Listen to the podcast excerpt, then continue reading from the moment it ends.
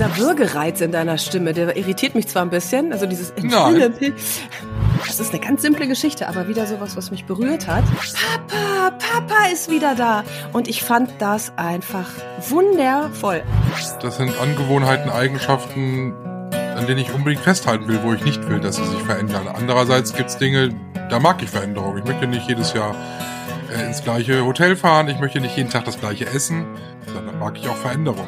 Ja, ja, ist schon gut. Ist schon, da raste ich komplett aus.